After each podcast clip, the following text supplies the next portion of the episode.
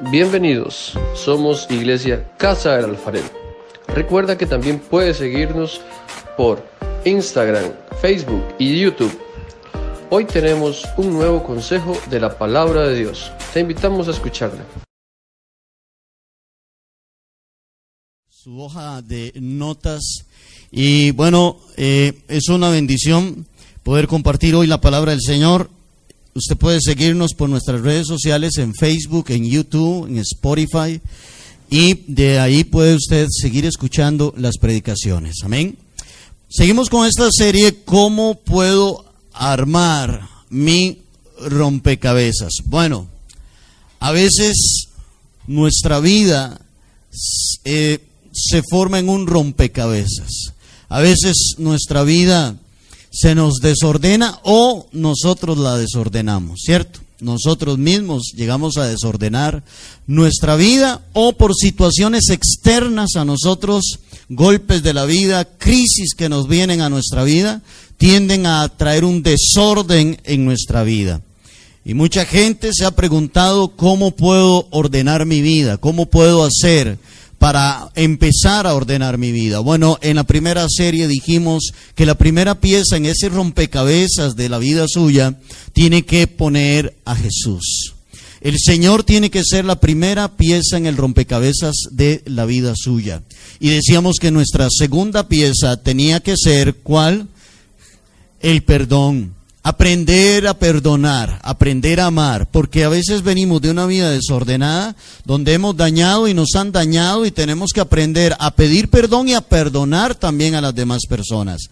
Las otras dos piezas que estuvimos hablando en la segunda parte era la oración y la palabra de Dios, que debemos de tener dos piezas importantes en este rompecabezas que sería entonces la oración y la palabra del Señor. El domingo anterior estuvimos hablando que las otras piezas que son importantes para nuestro rompecabezas eran este vaya, apartarnos del pecado, ¿verdad? Porque a veces el pecado vimos algunas características, una de ellas es que el pecado esclaviza a la persona. Hay personas que son esclavas del el pecado. Entonces, apartarnos del el pecado. Y la segunda pieza fue, ¿cuál fue? Ah, nuestras relaciones. Qué importante es, ¿verdad? Nuestras relaciones. Porque cuando usted va a empezar a armar el rompecabezas de la vida suya, usted va a tener que empezar a quitar relaciones que no son buenas, relaciones de supuestas amistades. Cuando yo le entregué mi vida al Señor, yo venía de un mundo muy desordenado y entonces tuve que empezar a quitar, tuve que empezar a quitar amistades y dejé de andar con este, dejé de andar con aquel, que supuestamente eran compas, como decimos por ahí, ¿verdad? Que supuestamente eran amigos de uno, pero cuando uno abre los ojos uno dice, no, ¿cuál compa, cuál amigo de uno? Ese no era ni compa, ni tampoco yo era compa ni amigo de ellos, tampoco, ¿verdad? Porque nos hacíamos daño unos a otros. Y entonces cuando usted empieza a armar el rompecabezas de la vida suya, usted tiene que también cortar, empezar a cortar con amistades. Decíamos que no deje que nadie le meta, escúcheme, no deje que nadie le meta la mano en su rompecabezas, a no ser que esa persona llegue a ser de bendición para su vida. Amén. Hoy, hermanos, queremos ah, hablar sobre esta cuarta parte de cómo puedo armar el rompecabezas.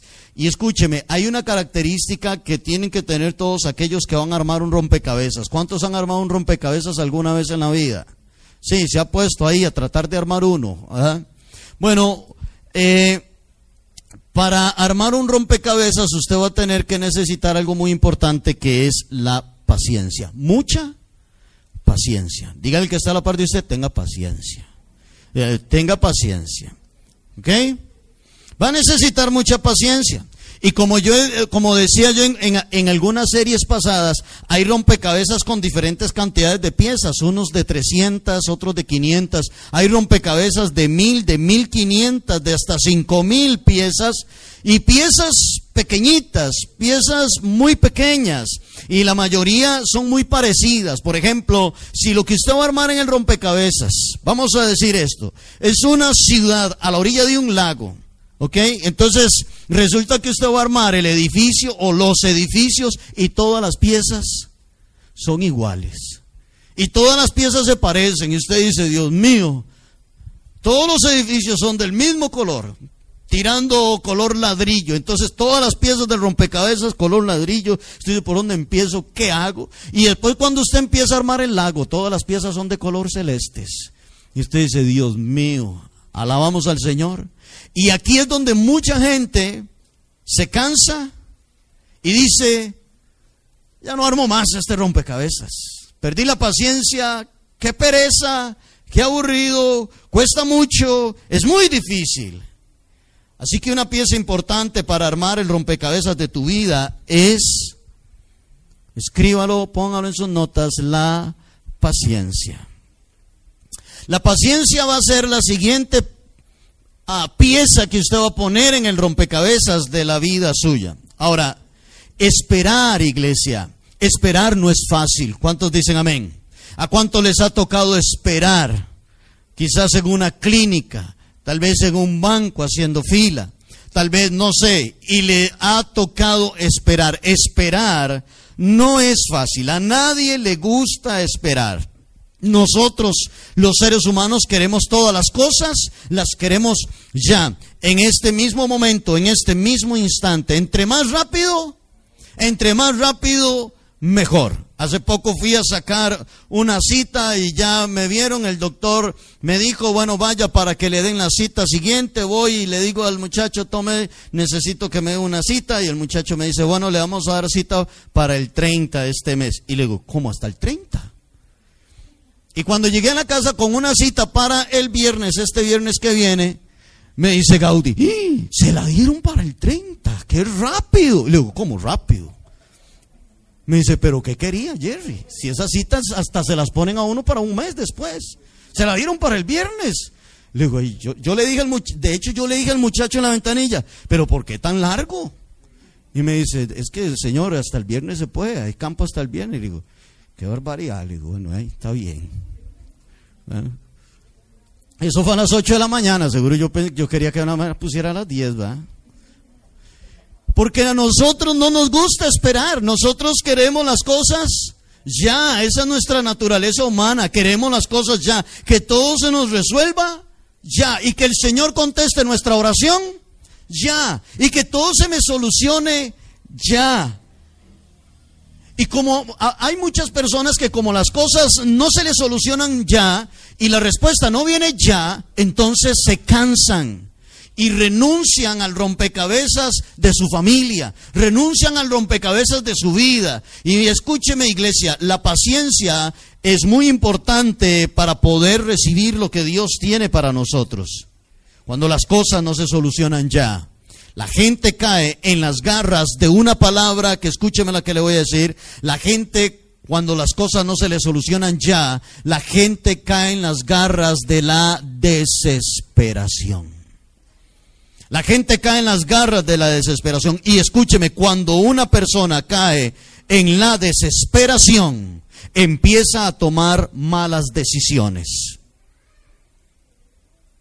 Cuando una persona se desespera, grita. Cuando una persona se desespera, bota las cosas. Cuando una persona se desespera, llora amargamente. Cuando una persona se desespera, han tomado decisiones equivocadas. Y cuando empieza la persona a tomar malas decisiones, entonces empieza a complicar más las cosas. Más de lo que estaba complicado, lo complican más todavía. Así que quiero que anote lo siguiente y veamos algunas cosas a las cuales nos lleva la desesperación. Un enemigo de la paciencia es la desesperación. póngalo en sus notas. Una, un enemigo de la paciencia es la desesperación. La desesperación es falta de confianza en Dios. Y anote lo que sigue. Y le voy a decir estos puntos sobre la desesperación. Así que lápiz en mano, dice, la desesperación me lleva a dudar de Dios. La desesperación me lleva a dudar de Dios. Luego, la desesperación trae, oiga lo que trae la desesperación, angustia, aflicción y desánimo. Todas estas cosas traen la desesperación, angustia, aflicción, desánimo. Pero también la desesperación hace a la persona actuar alocadamente. La desesperación hace a la persona actuar alocadamente. Y otro punto de la desesperación es que la desesperación me lleva a desobedecer a Dios. Vea usted cuántas cosas va a llevar la desesperación a una a, hacer a una persona. Hay personas que lastimosamente por un acto de desesperación se han quitado la vida. Porque la desesperación le hace ver a la persona que ya no hay solución. La desesperación hace ver a la persona que las cosas ya no se van a acomodar. Esto es la desesperación. Se los vuelvo a decir, iglesia. La desesperación me lleva a la duda, a dudar de Dios. La desesperación trae angustia, aflicción y desánimo. Y la desesperación me hace actuar alocadamente. Y también la desesperación nos hace desobedecer a Dios. Ahora, pregunto, ¿alguna vez se ha desesperado usted? ¿Quién no nos hemos, verdad que nos hemos desesperado en algún momento? ¿Alguna situación que estamos atravesando? Quiero que leamos Primera de Samuel capítulo 13, verso 13. Primera de Samuel 13, 13 dice así. Entonces Samuel dijo a Saúl, vea lo que dice y subraye, locamente has hecho. ¿Lo ven ahí? Dice, locamente has hecho. No guardaste el mandamiento de Jehová tu Dios que él te había ordenado. Y oiga lo que le dice Samuel al rey Saúl, le dice, pues ahora Jehová hubiera confirmado tu reino sobre Israel para siempre. Ahora, en su desobediencia, el rey Saúl hizo lo que Dios no le dijo que hiciera. Y esto lo llevó a actuar como actuó, locamente. Bueno, no contesta mi pregunta, pero ¿cuántos de ustedes han actuado locamente en un momento de desesperación? ¿Ok? Lo llevó la desesperación, llevó a Saúl el tomar una decisión rápida. El de, Saúl se dejó influenciar por el pueblo, lo llevó a no guardar lo que Dios le había dicho que hiciera. El profeta Samuel le dice al rey Saúl, si usted hoy hubiera hecho lo que Dios le dijo que hiciera, el reino suyo hubiera sido un reino para siempre. Y le dice el profeta a Saúl, pero hoy Dios a usted corta el reinado. Dice Dios, le dice el profeta a Saúl, dice Dios que se arrepiente de haberlo puesto a usted como rey. Ese día el reinado de Saúl terminó. Dios cortó el reinado de Saúl, pues Saúl terminó tomando una decisión que Dios le dijo que no tomara, que no hiciera. ¿Cuántas veces la desesperación, el no esperar, el tener paciencia, nos ha llevado a nosotros a actuar alocadamente o a tomar decisiones equivocadas? A veces la desesperación ha llevado a la gente a mentir. La desesperación ha llevado a la gente a tratar de ayudar a Dios. A Dios usted no tiene que ayudarlo. Dios tiene un tiempo para todo. ¿Cuántos dicen amén? Dios tendrá un tiempo para la vida suya. Dios tiene un tiempo para sus hijos. Dios tiene un tiempo para todas las cosas. Amén. Pero esperar. En el Salmo 40, que no está ahí anotado, pero en el Salmo 40, el salmista David decía, pacientemente esperé a Jehová y él escuchó mi clamor. Y me respondió y dice, y me sacó del pozo de la desesperación. David estaba en una situación desesperada, pero a pesar de que estaba desesperado, estaba esperando pacientemente en el tiempo de Dios. Aleluya. Tenga paciencia usted. Tenga paciencia. Escúcheme lo que le voy a decir. Usted no sabe si dentro de poco, si la respuesta de su oración está ahí a la vuelta de la esquina, usted no sabe. Usted no sabe si dentro de poco Dios empezará a abrir puertas. Usted no sabe si dentro de poco Dios empezará a hacer lo que tanto usted ha esperado que Él haga. Pero no se desespere, no mire, no estropee el rompecabezas suyo. No lo eche a perder por impaciente. Por impaciente. Esperen el Señor y Él hará. Esperen Dios y Él contestará. No se trata, no trate nunca de adelantársele al Señor. Ve lo que dice Hebreos 6:12. Hebreos 6:12 dice lo siguiente: A fin de que os hagáis perezosos, sino imitadores de aquellos que por la fe y la por la fe y la paciencia heredan las promesas. Vea qué lindo lo que dice. ¿Quiénes heredan las promesas? Los que tienen, los que tienen fe y los que tienen fe y paciencia son los que heredan las promesas. Ahí no dice los impacientes, ahí no dice los desesperados, ahí dicen los que tienen fe y los que tienen paciencia. El escritor de los Hebreos nos dice que muchos, muchos hombres, por la fe y la paciencia, heredaron las promesas, recibieron las promesas. Anote ahí, dice, paciencia es, paciencia es fe. Eso es paciencia.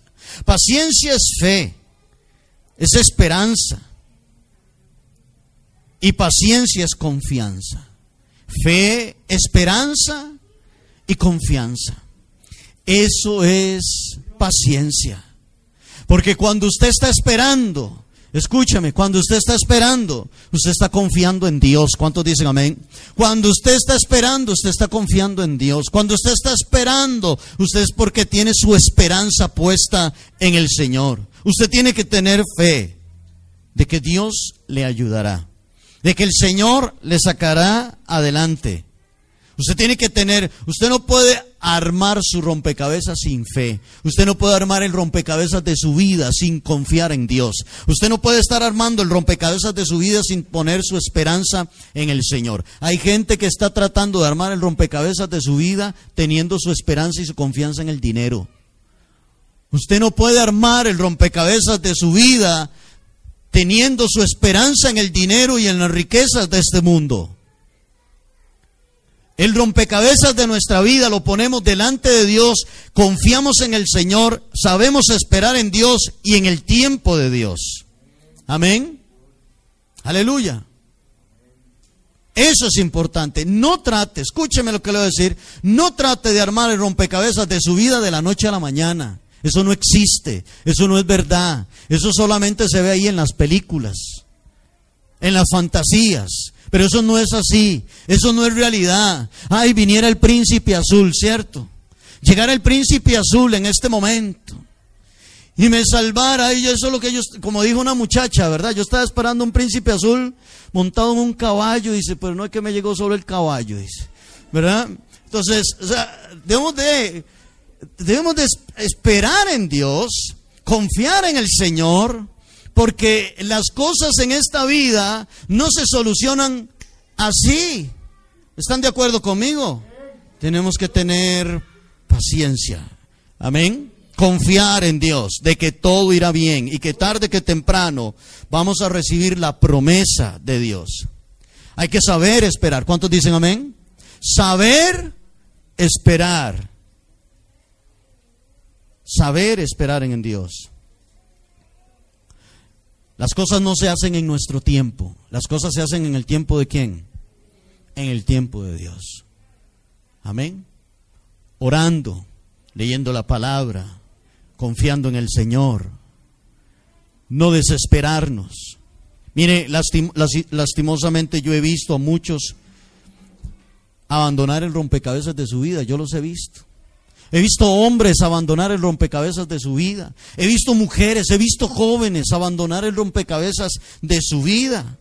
Perdieron la paciencia, perdieron la fe y la esperanza y renunciaron. Y su rompecabezas se empezó a desarmar de nuevo. Con el tiempo, vuelven al Señor. ¿Y qué creen ustedes? Tienen que empezar otra vez de cero a armar otra vez el rompecabezas de su vida. ¿Qué fue lo único que hicieron? Lo único que hicieron fue atrasar la obra de Dios en sus vidas. Eso fue lo único que hicieron. ¿Salió perjudicado Dios? En lo más mínimo. ¿Quién salió perjudicado? Él. Y si era casado, salió perjudicado su esposa. Y salieron perjudicados sus hijos. Y empezar de nuevo el rompecabezas. Otra vez, vamos de nuevo.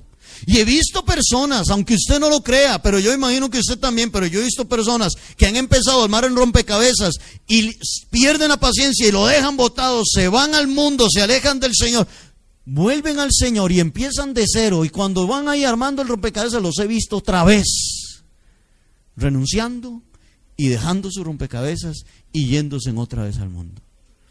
Aunque usted no lo crea. Y han regresado otra vez. Y uno dice, ¿qué va de nuevo? Aquí voy, pastor. Ahora sí es cierto. Ahora sí. Que se cuide el diablo porque lo voy a agarrar. ¿Verdad? Ahora sí, pastor. Mire, usted no puede armar en rompecabezas de su vida si usted no ora, si usted no lee la palabra. Olvídese. Ahí ya usted está perdido.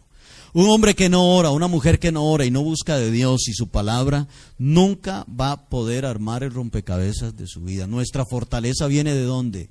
Nuestra fortaleza viene de Dios, nuestra sabiduría viene de Dios, la dirección viene del Señor. Usted necesita buscar mucho de Dios para poder ir armando el rompecabezas de la vida suya. Abandonaron el rompecabezas.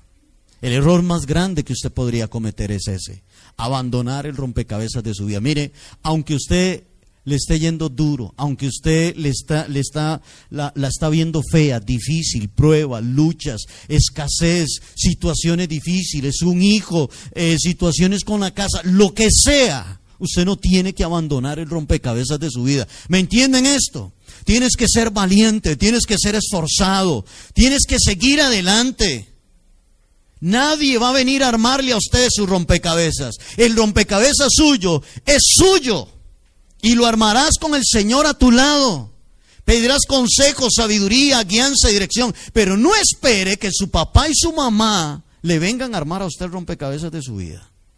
¿Estamos de acuerdo? No espere eso.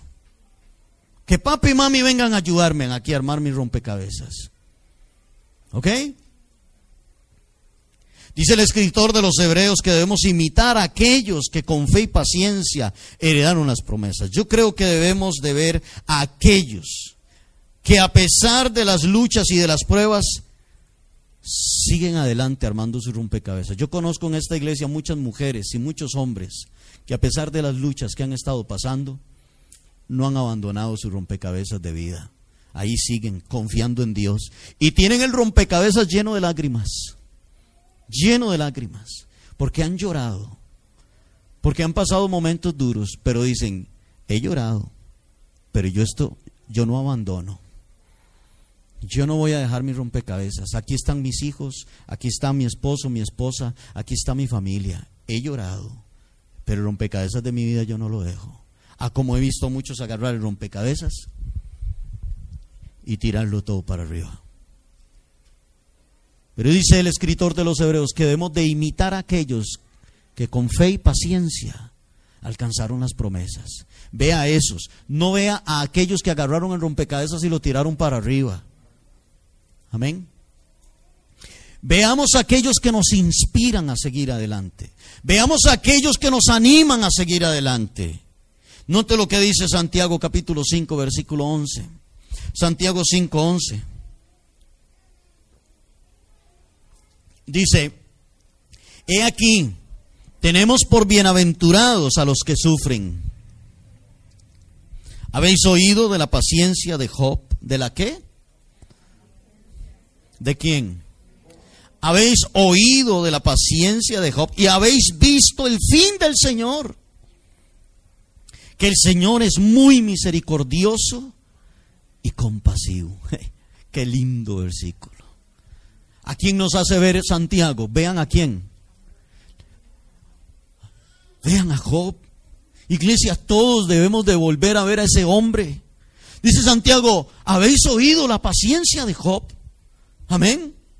¿Y quién no conoce la historia de Job? Ninguno de los que estamos aquí ha sufrido y ha pasado la situación que pasó Job. Job pierde a sus hijos en un día, pierde su ganado, pierde sus criados, pierde todo en un día. Mas aún así Job dice, Jehová dio Jehová, me lo quitó y sea el nombre del Señor bendito. Job no se queja, alaba a Dios. Y después le viene una sarna maligna que se rascaba con un tiesto. Y su esposa le dice, aún mantienes tu integridad, maldice a tu Dios y muérete. Su propia esposa. Los amigos que se le acercaron a Job le decían, Job, algo malo hizo usted para que le venga todos estos males. Algo malo y este es el castigo de Dios. Y Job decía, que me juzgue Dios. Yo no he hecho nada indebido, que me juzgue el Señor. Así que quienes rodearon a Job no lo rodearon para darle palabras de ánimo. Lo rodearon para señalarlo. Lo rodearon para decirle, mire Job, algo hiciste mal. Y Job decía, yo no he hecho nada, que me juzgue Dios. Hasta que Job se mantuvo con fe y con paciencia en el Señor. Y el escritor de los Hebreos dice, y vieron el fin del Señor. Qué lindo, ¿eh? Vieron el fin de Dios con la vida de Job. El Señor le dio a Job el doble de todo lo que él tenía. Al final, Job es sano de su lepra, perdón, de su sarna maligna. Recupera el doble de hijos. No habían hijos más hermosos que los hijos de Job, dice la Biblia. Recupera el doble del ganado y de todas sus riquezas. Una de las cosas, ¿usted cree que Job no tuvo que luchar con la desesperación? ¿Usted cree que Job no tuvo que luchar con el desánimo y con un montón de pensamientos que el diablo le traía a su mente? Job tuvo que haber luchado con todas esas cosas. Pero Job aprendió a esperar en el Señor. Veamos a los hombres de la Biblia que tuvieron paciencia, que esperaron en Dios. Dios le dijo a Abraham, te voy a dar un hijo a Abraham y a Sara también. Pero ellos no esperaron el tiempo de Dios y Sara le dijo, llégate a mi criada Agar y ten con ella un hijo y su hijo será nuestro hijo. Y ese hijo les dio problemas a Abraham y a Sara y Dios les dijo, es que ese no es el plan mío. Ese no era el hijo que yo les iba a dar. Yo les dije que Sara iba a quedar embarazada. Ismael fue un problema. Hasta que un día Sara quedó embarazada. Abraham y Sara se le adelantaron a Dios. ¿Están de acuerdo conmigo? Se le adelantaron al Señor. ¿Cuántos de ustedes se le han adelantado a Dios? O se le han querido adelantar al Señor por la desesperación. ¿Cuántos le han dicho a Dios, ¿por qué es que duras tanto? ¿Ah? ¿Por qué duras tanto? ¿Por qué no lo haces ya? Si en siete días creaste los cielos y la tierra, en seis días. ¿Por qué no lo haces ya? Así, nada más. Y punto. Dios tiene su tiempo, Dios sabrá por qué. Lo único que a nosotros nos queda es confiar y seguir esperando en el tiempo del Señor. Alabamos a Dios. Hebreos 12.1, búsquelo conmigo. Y Hebreos 12.1 dice, por tanto, nosotros también, teniendo en derredor nuestro tan grande nube de testigos, despojémonos de todo peso y del pecado que nos asedia. Y vean lo que dice, corramos desesperadamente. ¿Cómo dice? Corramos con... ¿Cómo se corren las carreras? Dice, y corramos con paciencia la carrera que tenemos por delante. ¿Cómo se corre esta carrera que tenemos por delante? Se corre con paciencia. Una vez más, dígale al que está a la parte de usted, tenga paciencia. Tenga paciencia. Ahora dígale al que le dijo eso, dígale, no es fácil. Ahora usted conteste dígale, pero sí se puede. ¿De acuerdo? Escúcheme, usted tiene una carrera por delante. Todos tenemos una carrera por delante. Usted tendrá sus cosas, yo tengo las mías, todos tenemos una carrera por delante. Y esta carrera puede ser una carrera. La carrera que está hablando el, escritor de los Hebreos es la carrera en el camino del Señor. Es la carrera de la salvación, de la vida eterna. Esa carrera se corre con paciencia. Pero también hay carreras en nuestra vida, con nuestra familia, con nuestros hijos, con nuestro cónyuge. Por lo tanto, usted tiene que ser valiente. La carrera de nuestra vida no son 50 metros. ¿Están de acuerdo conmigo? ¿Se ha dado cuenta de eso? La carrera de nuestra vida no son 50 metros. Amén. Es una larga carrera de toda la vida. Y es por eso que la tienes que correr con paciencia. En esta carrera usted no puede hacer trampas, ¿estamos de acuerdo? Usted no puede cortar camino en esta carrera. Si usted un día intenta cortar camino o hacer trampa, usted va a ser descalificado. Usted va a ser descalificado. Si usted va a tratar de hacer algo, si usted va a tratar de cortar camino en su trabajo, con una situación económica, con lo que sea, usted va a quedar eliminado. En esta carrera usted no puede ni cortar camino ni hacer trampa, no, tienes que correr con paciencia. Amén. No puedes agarrar atajos. Usted tiene que ser recto. De lo contrario, usted puede ser descalificado. Escúcheme, y con esto termino con este de la paciencia, pero la paciencia le ayudará a hacer bien las cosas. Y la otra pieza del rompecabezas, porque cada domingo le he dado dos, la otra pieza del rompecabezas se llama la madurez. La madurez, otra pieza muy importante en el rompecabezas de su vida. Si usted está armando el rompecabezas de su vida con su esposa, y si lo está armando solito porque es soltero, tienes que ir llenando estas piezas. La madurez. Mire, nuestro comportamiento, nuestra actitud, nuestra forma de salir adelante en la vida va a demostrar cuán maduro o cuán inmaduro es usted. ¿Cómo enfrenta los retos de la vida? ¿Cómo enfrenta los problemas de la vida? ¿Cómo, ¿Cuál es su actitud? Va a demostrar cuán maduro, cuán inmaduro es usted. 1 Corintios 13, 11. Dice Pablo, Vea qué interesante. Primera de Corintios 13, 11, Pablo dice, cuando yo era niño, hablaba como niño, pensaba como niño, juzgaba como niño, mas cuando ya fui hombre, dejé lo que era de niño. El apóstol Pablo dice eso. Cuando yo era niño, está hablando en tiempo pasado. Dice, cuando yo era un niño. Dice que cuando él era niño, hablaba, pensaba y juzgaba como quién? Como un niño. Dice, pero cuando dejé lo que era de niño, cuando ya empecé a ser un hombre, entonces dejé todo lo que era de niño. Entonces, hay tres cosas aquí que demostrarán nuestra madurez en la vida. Número uno, anótelo, nuestra forma de hablar.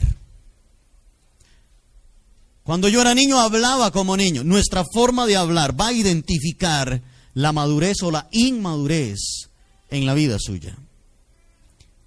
Ahora, ¿cómo habla un niño? Aquí es la pregunta. ¿Cómo habla un niño? Bueno, les voy a decir, un niño habla, ah, cuando un niño habla, todo está enfocado en él. ¿De acuerdo? Lo que él quiere, mis juguetes, la bola es mía, ese carro es mío, la casita es mía, los trastos son míos, yo soy la mamá. ¿Cierto? Yo hago esto. Todo es, cuando un niño habla, todo está centrado en él. El niño quiere ser el centro de atención de todo. Y así es como él habla. Todo gira alrededor de él.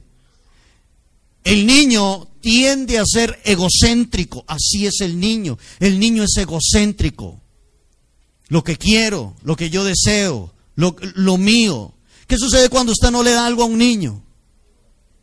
Llora. Otros hacen un berrinche, se tiran al suelo.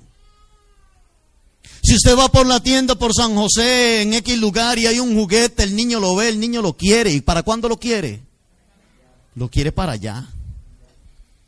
Y lo quiero ya. No, papito. Y usted trata de explicarle, pero él no entiende. Usted le dice, papito, ahorita andamos limpios, estamos feos, no hay plata. Sí, pero yo lo quiero. Cierto. Y le hace un escándalo.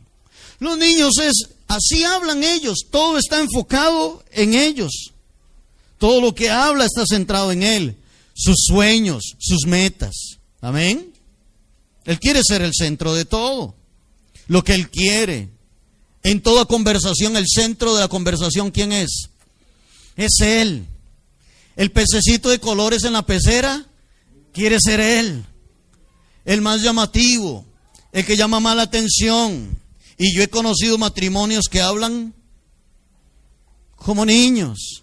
Entonces son dos adultos pero niños. Hablan como niños, se centran en sí mismos. Lo que yo quiero, la esposa no tiene derecho a opinar o el esposo no tiene derecho a opinar. Es lo que yo quiero, es lo que yo digo y esto es lo que se hace.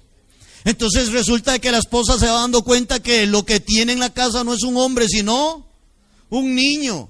Y ella se va, o él se va dando cuenta que lo que tiene en la casa no es una mujer, sino una niña. Y ahí usted los verá discutiendo y tomando decisiones como niños. Usted no puede armar así su rompecabezas. ¿Qué sucede cuando un niño puso la bola y no le echan pases? Agarra la bola y dice, me voy. Y dejó a todos los demás carajillos los, los dejó listos porque dice, la bola es mía. O la chiquita que tiene todos los trastos y dice, los trastos son míos. Y si no la dejan a ella ser la mamá, recoge todos los trastos y dice, me voy. Así son los niños. ¿Están acá conmigo? La madurez en nuestra vida va a ser muy importante para poder armar el rompecabezas. Gaudí y yo, mi esposa y yo tenemos 29 años de estar armando el rompecabezas de nuestra vida con dos nietos, con dos hijos. Hemos pasado luchas, pruebas, momentos difíciles y todo, pero no hemos abandonado el rompecabezas de nuestra vida. Amén. Y, que el Señor nos siga ayudando para seguir adelante. Hemos llorado juntos, hemos reído juntos, hemos disfrutado muchas cosas juntos, nos hemos preguntado cosas juntos y hemos estado armando el rompecabezas de nuestra vida juntos.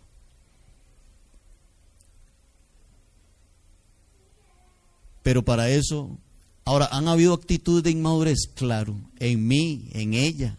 Hay momentos, pero es que hay gente que tiene por profesión ser inmaduros. O sea, se graduaron. Se graduaron, tienen un título de inmadurez pegado en la pared y en la frente. ¿De acuerdo? Hay matrimonios que usan a los hijos de intermediarios porque están enojados. Vaya, dígale a su mamá que ya tengo hambre. Y ahí va el chiquito. Dice papi que ya tiene hambre. Dígale a su papá que ahí está la comida en la olla, que se sirva siquiera. Dice mami que ahí está la comida en la olla, que se sirva siquiera. Son dos chiquitos adultos jugando de papá y mamá. Y usan a sus hijos de intermediarios. Amén. Esas actitudes traen un gran desorden en el rompecabezas y tienes que dejar la forma inmadura en que usted habla. Los niños se gritan, los niños se pelean, por todo y por nada se pelean los niños. El niño quiere que en todo se haga O, el niño quiere que en todo se le dé a él la razón. Y si no se le da la razón, un escándalo, un pleito. Le tengo una noticia, hermano y hermana. Usted no siempre tiene la razón. No siempre. A veces su esposa va a tener la razón. ¿De acuerdo, hombres? A veces el esposo es el que va a tener la razón. Amén, mujeres. Sí.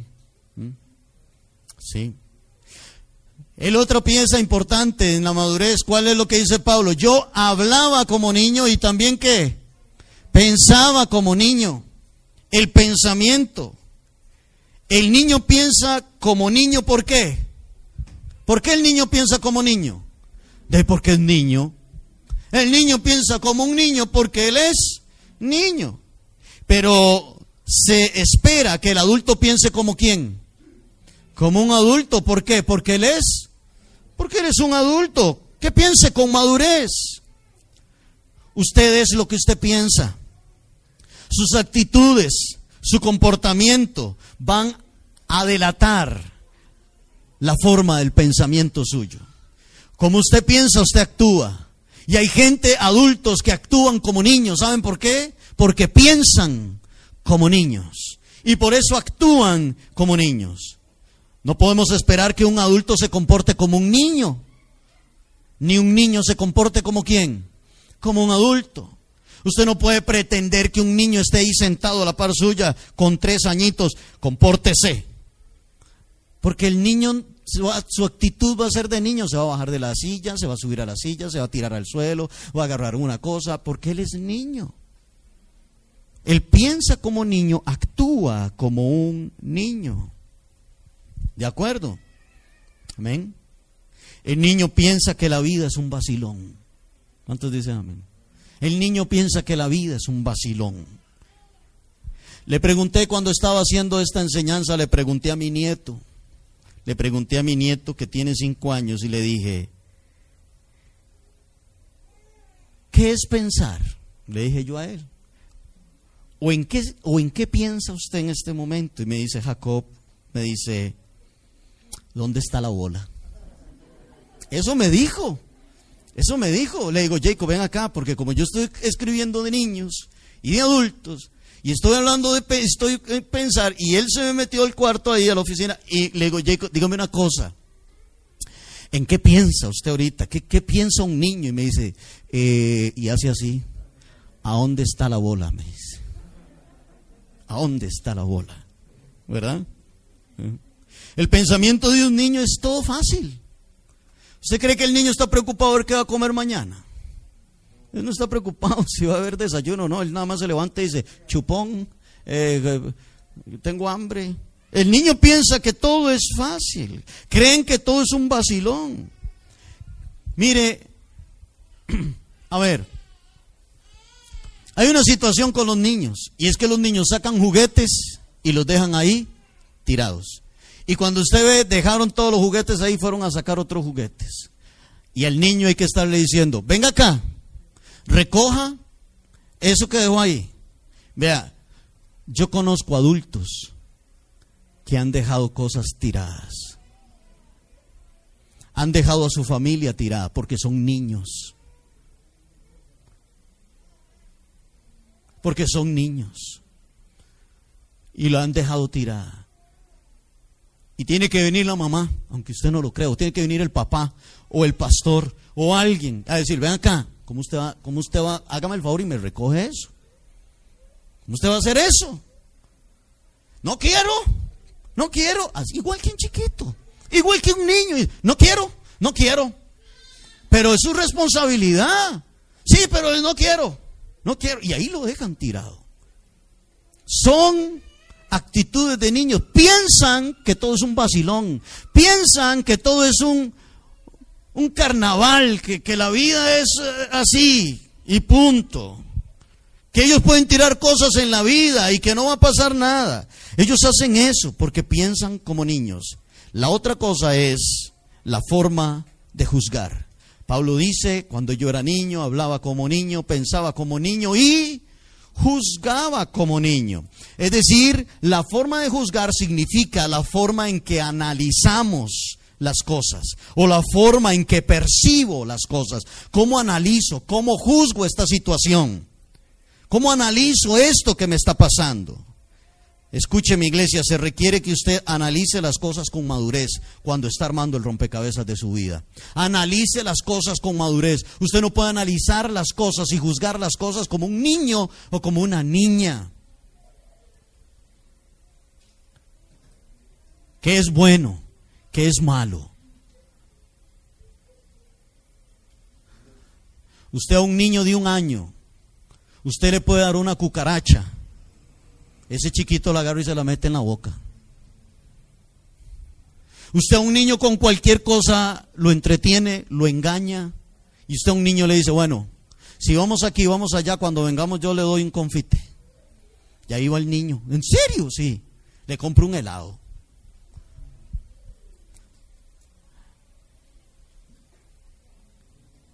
Un niño puede salir corriendo a la calle, él no analiza que puede venir un carro a atropellarlo. Se puede tirar una piscina de cuatro metros de hondo. No tiene la capacidad para juzgar, para analizar qué es bueno y qué es malo. Así hay adultos que no tienen la capacidad para juzgar si lo que voy a hacer es bueno o es malo, si voy a afectar a mi esposa, si voy a afectar a mis hijos, a mi mamá, a mi papá, si voy a afectar a mi entorno. ¿Sabe por qué él no piensa en eso? Porque el niño solamente, como decíamos anteriormente, piensa en quién? Solo piensa en Él. Solo piensa en Él. Se requiere que usted analice muy bien las cosas. Usted no puede juzgar o analizar las cosas solo. Escúcheme esta parte. Usted no puede analizar o juzgar las cosas solo. Usted debe sentarse con su cónyuge y analizar y juzgar juntos todas las cosas. ¿Qué será mejor para mi familia? ¿Qué es lo mejor para nuestro matrimonio? El esposo no puede tomar decisiones sola, solo, perdón, y la esposa no debe de tomar decisiones sola. El rompecabezas lo están armando entre los dos. ¿Están de acuerdo conmigo? Entre los dos. Y si uno de los cónyuges está equivocado, se lo dice. Usted está equivocado. Y él va a decir, no, la que está equivocada es usted. No, usted. Esta pieza no hay lo que bueno, hagamos una cosa. Entonces, como dos personas adultas dicen, bueno, como usted dice que usted tiene la razón y yo digo que tengo la razón, busquemos un consejo. Alguien neutro. Y buscamos un consejero que nos dirija, que nos guíe, a ver qué pasa. Aleluya. Ok, hagámoslo. Amén. Es decir, usted no puede armar el rompecabezas ahí de su vida sola. Y el soltero a buscar consejo. Y si usted está juzgando solo las cosas y está tomando solo las decisiones del rompecabezas de su vida, teniendo usted un esposo, una esposa a su lado, escúcheme, entonces usted está actuando de mal manera. También eso es una señal de prepotencia, de orgullo. También eso es una señal de inmadurez. El inmaduro es sabio en su propia opinión. Por más que alguien venga y le diga, el inmaduro metió cabeza y hasta ahí llegó todo. A la persona madura usted le hace ver las cosas, analiza y juzga las cosas como quién, como un adulto. Cuando yo era niño juzgaba las cosas como quién, como un niño. Así son los niños. Cuando la persona está enfocada en sí misma, demuestra un alto grado de inmadurez. La persona madura tiene la capacidad de servir. La persona madura tiene la capacidad de esperar y de, y de servir y no esperar nada a cambio para su vida. Eso hace una, una persona madura. Se da por otros y no espera nada a cambio. El inmaduro, si da algo, espera algo a cambio. Vuelvo al ejemplo del niño. Si el niño puso la bola, él tiene que ser el goleador. Él espera algo a cambio porque él puso algo. Si la niña puso los trastos, ella es la mamá. Ella espera algo a cambio porque ella llevó los trastos. Una persona madura da y no espera nada a cambio. Bendice y no espera nada a cambio. Eso hace una persona que es madura. Muchos han echado a perder el rompecabezas de su vida por un arrebato de inmadurez. Por un arrebato de inmadurez han echado a perder el, rompecabezas de su vida. Escúcheme, la madurez no está en la edad. He visto hombres de 60 años comportándose como niños de 10. He visto jóvenes de 15 comportándose como hombres de 30 y de 40 años. La madurez no está en la edad, está en sus actitudes. ¿Cómo enfrenta usted las pruebas de la vida? ¿Cómo enfrenta usted? ¿Cuál actitud? ¿Qué decisión toma? ¿Cómo juzgo las cosas? ¿Cómo pienso? ¿Cómo analizo las cosas? Como un adulto, como una mujer adulta, como un hombre adulto, como una mujer madura. Voy a analizar esto, la situación de mi hijo, la situación de mi matrimonio, la situación del trabajo, la economía. ¿Cómo lo analizo? ¿Cómo lo pienso? ¿Cómo hablo? ¿Cómo voy a reaccionar? Como un adulto. Me gustaría que le comprara un rompecabezas en esta semana a sus, a sus hijos y los ponga a ellos dos a armarlo. Para que vea. Muchos de ellos van a terminar peleados. Más si son muy, muy, muy niños. ¿Verdad? Es más, van a perder hasta piezas del rompecabezas. Yo no sé, las tenía él. No, usted me dijo que... Y así hay dos adultos tratando de armar el rompecabezas de su vida en una inmadurez. Se necesita madurez, madurez en Dios. Termino con esto. La persona inmadura es impaciente. La persona madura es impaciente. Y la persona madura sabe esperar. Iglesia, cuida el rompecabezas. No renuncie, sea paciente, tenga fe y arma el rompecabezas con toda la madurez del caso. Amén. Yo espero que esté armando bien el rompecabezas de la vida suya. Ármelo junto a su mamá, si es soltero, ármelo junto a su esposo, a su esposa. Amén. Yo he visto hombres, también he visto mujeres, pero se da más en los hombres que en las mujeres.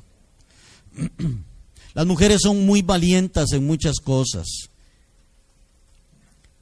pero hay áreas donde se acobardan. Los hombres son muy valientes en muchas cosas, pero hay áreas en las que muchos hombres son muy cobardes. Y yo he visto hombres hacer esto, se retiran y le dicen a su esposa, ve a ver cómo lo arma usted.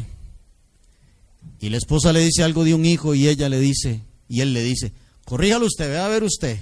Es que las tareas del chico, ve a ver usted. Que mire, que es que la ropa, ve a ver usted. Que es que mire tal, ve a ver usted. Así hay hombres. Ve a ver usted, le dicen a la esposa. Y aquí es donde la esposa no tiene que ser cobarde, plantársele y decirle, no, ve a ver usted, no. Los hijos son suyos y los hijos son míos. Y la situación de la casa es situación suya y situación. Y el rompecabezas es de los dos. Así que venga y armémoslo juntos. Amén. ¿Qué le parece si nos ponemos sobre nuestros pies? Y le pedimos al Señor que nos ayude.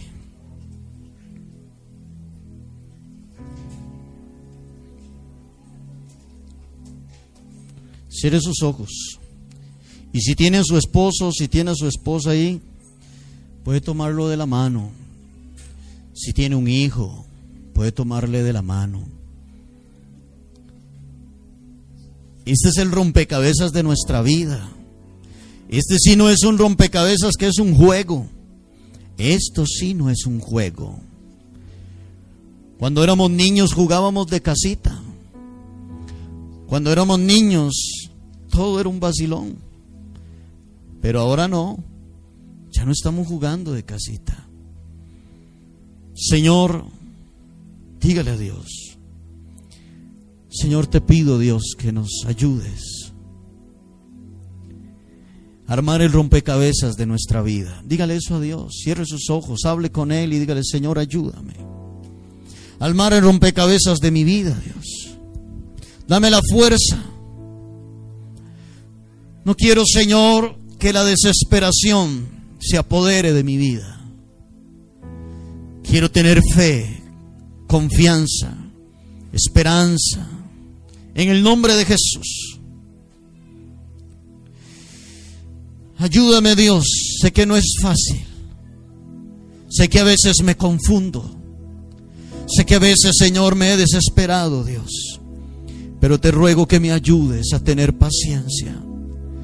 A saber esperar en ti, Señor, a saber esperar en tu tiempo, Dios del cielo. En el nombre de Jesús. Dígale, Señor, que la desesperación no me haga dudar de ti. Que la desesperación no me haga tomar malas decisiones.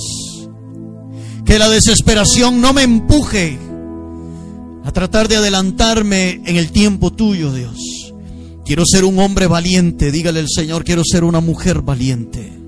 Quiero esforzarme, salir adelante, armar este rompecabezas, Dios, solo con la ayuda tuya, Señor. Te necesito, dígale a Dios, te necesito, Señor. Te necesito, Dios.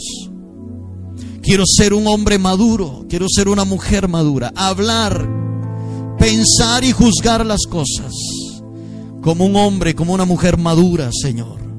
Y dejar lo que era de niño. Como dice Pablo, dejé lo que era de niño. Cuando era hombre, dejé lo que era de niño. Dígale, Señor, quiero dejar toda inmadurez en mi vida. Quiero dejar toda inmadurez, todo aquello que no me deja avanzar, todo aquello que no me deja, Señor, armar bien el rompecabezas. No quiero dejar cosas botadas. No quiero dejar mi familia botada, no quiero dejar a mis hijos botados, no quiero dejar el trabajo botado, no quiero, Señor, que cuando estoy desesperado dejar las cosas botadas. Enséñame a ser un hombre valiente, una mujer valiente, un hijo valiente, Señor, un joven valiente, Dios, en el nombre de Jesús. Te pido que tú me ayudes. Y si usted quiere hoy entregarle su vida al Señor, esa es la primera pieza en el rompecabezas. Si usted no empieza por ahí, nunca va a empezar. Tienes que entregarle tu vida a Dios. Y si quieres entregarle hoy tu corazón al Señor, haga esta oración conmigo. Un día yo la hice. Y esa fue la, la forma en que puse la primera pieza en mi rompecabezas, entregándole mi vida al Señor. Y si quieres entregarle tu vida al Señor, haz esta oración y dígale así, Señor Jesús, perdona mis pecados. Reconozco que te he fallado, Dios. Y que he tratado yo solo, sola, de armar el rompecabezas de mi vida. Quiero, Señor, que tú seas la primera pieza en mi corazón. Quiero que tú seas la primera pieza en mi vida, Dios. Perdona mis pecados, lávame con tu sangre y hazme una nueva criatura, Dios. En el nombre de Cristo Jesús, te lo pido, Señor. Amén. Señor, bendice a tu iglesia. ¿Qué le parece si oramos? Ponemos esta semana en las manos de Dios. Dígale al Señor, Señor Jesús, bendíceme en esta semana. Te pido, Señor, que me guardes de todo peligro, de todo mal en esta semana. Bendice a mis hijos, dígale a Dios, en el kinder, en el colegio, en la escuela, en la universidad. Bendíceme en el trabajo en esta semana, Dios, y que todo lo que mis manos toquen sea bendecido, sea prosperado, Señor. Ayúdame esta semana a poner estas dos piezas en el rompecabezas de mi vida, la paciencia y la madurez. Ayúdame, Señor, en el nombre de Jesús. Señor, guarda tu iglesia. Bendice a tu pueblo, cada familia que está aquí. La bendición tuya esté sobre ellos, tu mano poderosa. Queremos ser prudentes, Dios, ante esta pandemia y no imprudentes. Ayúdanos, Dios, en el nombre de Jesús. Bendice a cada familia, cada mujer, cada niño, joven, adultos, para la gloria de tu nombre, Señor. En el nombre de Cristo Jesús. Te damos gracias, Dios eterno. Amén y amén. Iglesia, escúcheme, este martes tenemos culto de oración. La oración es una pieza importante en el rompecabezas de su vida. Siete de la noche, si el Señor lo permite. Que la paz de Dios esté con ustedes, que el Señor los bendiga y salúdense por favor unos a otros. Bendiciones. Salúdense de larguito, hermano. No, no abrazos